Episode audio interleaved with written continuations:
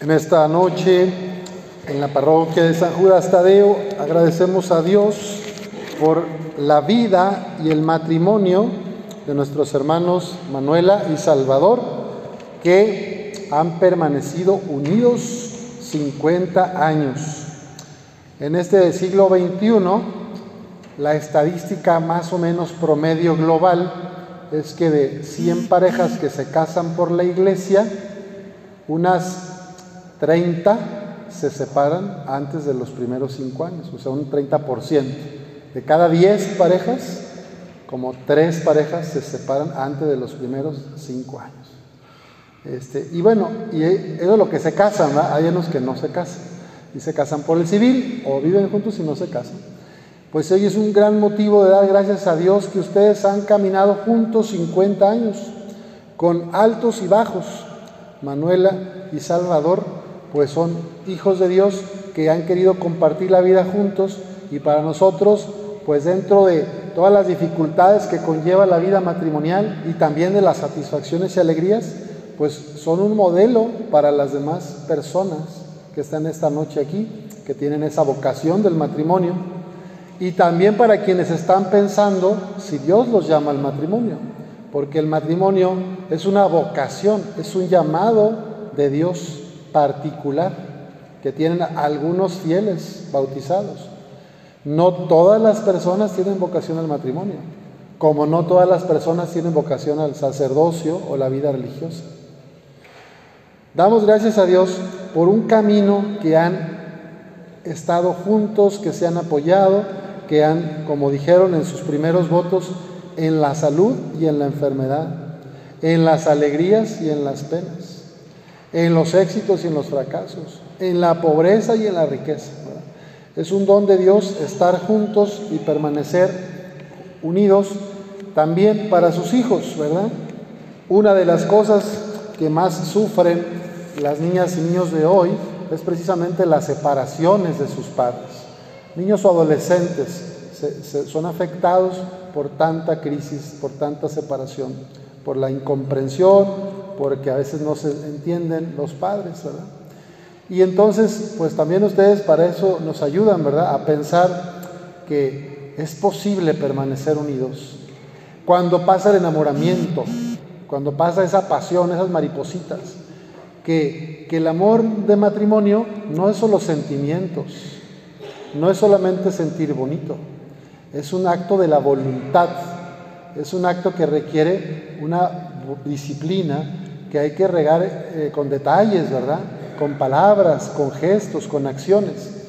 No es solamente decir que sí, sino que hay un compromiso que pone toda la persona al servicio de la vocación matrimonial. Pues damos gracias a Dios por ustedes y como escuchábamos en el Evangelio de San Juan, en todas las vocaciones cristianas está este llamado a amar a los demás, a dar la vida por los demás.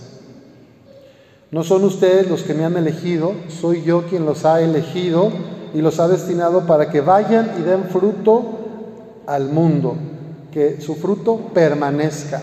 En el caso de la vocación matrimonial, bueno, el fruto más tangible es la unidad que han tenido, que, se, que sigan unidos. Y lo segundo, los hijos, ¿verdad? La, la familia, los hijos, los nietos, no sé, ¿ya tienen bisnietos o todavía no llegamos a bisnietos? No, bueno, los nietos, ¿verdad?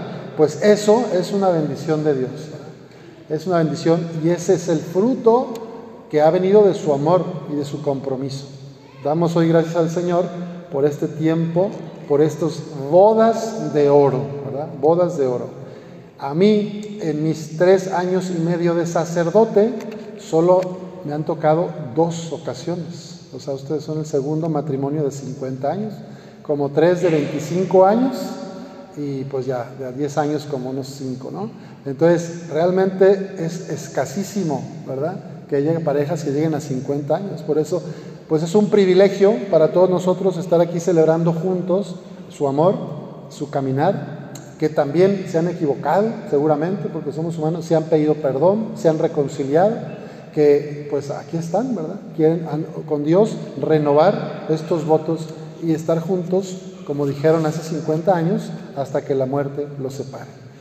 Damos gracias a Dios y les pedimos que Él les conceda todo lo que le pidan en el nombre de Cristo, porque así dice Jesús en el Evangelio, permanezcan en mí, de modo que el Padre les conceda cuanto le pidan en mi nombre, la alegría, el diálogo, la comunión, la empatía, la salud de sus hijos, de, todos sus nietos, todo lo que necesitan, síganlo pidiendo.